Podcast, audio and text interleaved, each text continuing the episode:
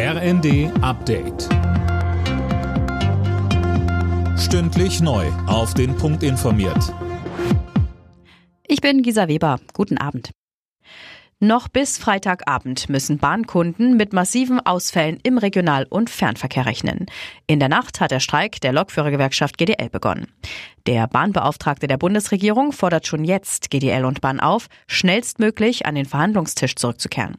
GDL-Chef Weselski forderte dafür im ZDF jedoch zunächst ein neues Tarifangebot der Bahn. Ansonsten drohen weitere Streiks. Wenn nichts kommt bis Freitag, machen wir eine Pause und gehen in den nächsten Arbeitskampf. Mit zahlreichen Protestaktionen haben die Bauern heute wieder bundesweit Straßen blockiert. Sie fordern, dass die Ampel das Aus für die Steuervergünstigung beim Agrardiesel zurücknimmt.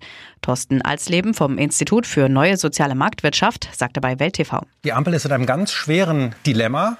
Sie hat einerseits einen Kompromiss auch schon mal nachgearbeitet und andererseits kriegt sie Druck auch aus den eigenen Reihen. Also den Demonstrationen gegenüber könnte man noch sagen, da muss man Rückgrat beweisen und muss seine Linie durchhalten. Aber wenn die eigenen Leute, die Ministerpräsidenten der SPD abspringen, dann wird es schwierig. Der Haushalt muss nicht durch den Bundesrat, aber Steuergesetzgebung, die muss auch durch den Bundesrat. Deswegen haben die da auch mitzureden.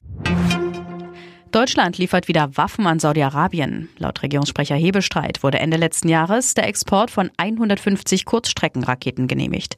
Wegen Saudi-Arabiens Beteiligung am Jemenkrieg hatte es seit 2018 keine Waffenlieferungen aus Deutschland mehr gegeben. In Düsseldorf startet heute die Heimeuropameisterschaft. Nein, nicht die der Fußballer, sondern der Handballer.